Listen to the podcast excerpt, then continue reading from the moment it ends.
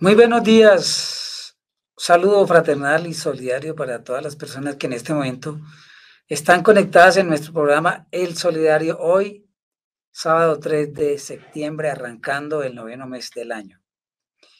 Este editorial quiero dedicarlo pues a las cosas que han sucedido en el nuevo gobierno de Gustavo Petro, pues el próximo miércoles cumple un mes de haberse posesionado y son muchas las expectativas que se han generado sobre las propuestas de cambio que el país requiere y que en el nuevo gobierno están dispuestos a realizar. Dentro de los nuevos proyectos radicados ya en el Congreso y que tienen mensaje de urgencia, digamos que se le ha dado prioridad a dos.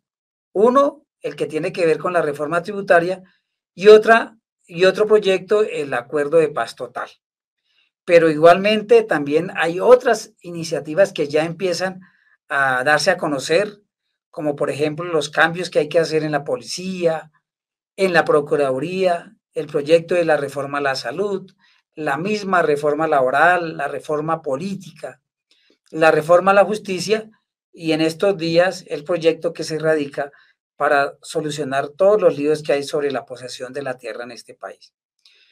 Sobre la reforma tributaria, pues ha habido ya mucho debate y hay muchas opiniones encontradas. En ese sentido, ya sobre la propuesta eh, radicada en el Congreso, ya se han eliminado algunos puntos como el de acabar con los subsidios a los combustibles en las zonas fronterizas, mm, el recortar la lista del impuesto a los alimentos procesados, eliminar la sobretasa a la exportación de oro y otros, otras serie de, de artículos dentro del proyecto que ya se han modificado. En total se han recibido cerca de 90 proposiciones para modificar el proyecto inicial. O sea que esta tarea de conseguir 25 billones de pesos eh, no está fácil y es un reto muy complejo. El pasado miércoles 31 eh, de agosto se radicó el proyecto por medio del cual se crea la jurisdicción agraria y rural. Este proyecto está relacionado y tiene que ver con el primer punto del acuerdo de paz y busca saldar esa vieja deuda eh, con el acceso a la justicia que tienen los campesinos y las personas que viven en predios rurales. En, en esencia, este proyecto crea una corte agraria y rural que entrará a dirimir los conflictos existentes precisamente sobre tres temas, la tenencia, el uso y la propiedad de la tierra. Veremos a ver cómo avanza y cuáles serán los opositores a este proyecto. Esta semana que termina también se radicó el proyecto por medio del cual se sientan las bases para alcanzar una paz total. Este proyecto, así a, grosso modo, tiene cinco ejes principales. Primero, la paz será una política de Estado. Quiere decir que todos los ministerios tendrán un componente dedicado a la paz. Compromete a todas las autoridades de todos los niveles en el sector público para eh, estrategias de paz. Mm, en segundo lugar, los alcaldes podrán emprender diálogos con grupos al margen de la ley para hacer respetar el derecho internacional humanitario.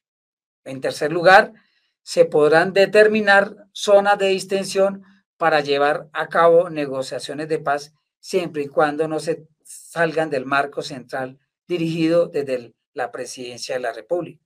En cuarto lugar, se crean nueve comisionados regionales que coayudarán al Comisionado Nacional de Paz para apoyarlo, sobre todo en aquellas nueve zonas determinadas como de más violencia. En quinto lugar, se crea el servicio social como alternativa al servicio militar. Ese servicio social se enmarca en promover la alfabetización digital, promoción de derechos humanos, refrendación y cumplimiento de los acuerdos de paz, y protección de la naturaleza y la biodiversidad de nuestro país.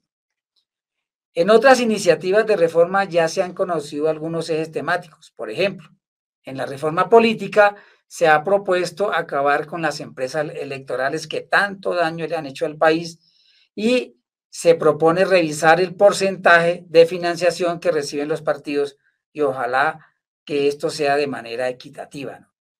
De la reforma a la justicia también algo se ha conocido y es la intención de la, que haya la independencia judicial, el uso de la meritocracia para los nombramientos, la lucha contra la corrupción que se da en el sector de la justicia eh, y el acceso expedito de los ciudadanos al sistema judicial mediante todas las herramientas tecnológicas. Este es como una abreboca, ¿no? Así como que se avanza eh, en este nuevo gobierno hacia el cambio. No será fácil, pues acabar con costumbres y prácticas de tanto tiempo es muy complicado, pero al menos ya se hizo lo difícil y es colocar en el país este debate del cambio. Que tengan un excelente y buen fin de semana.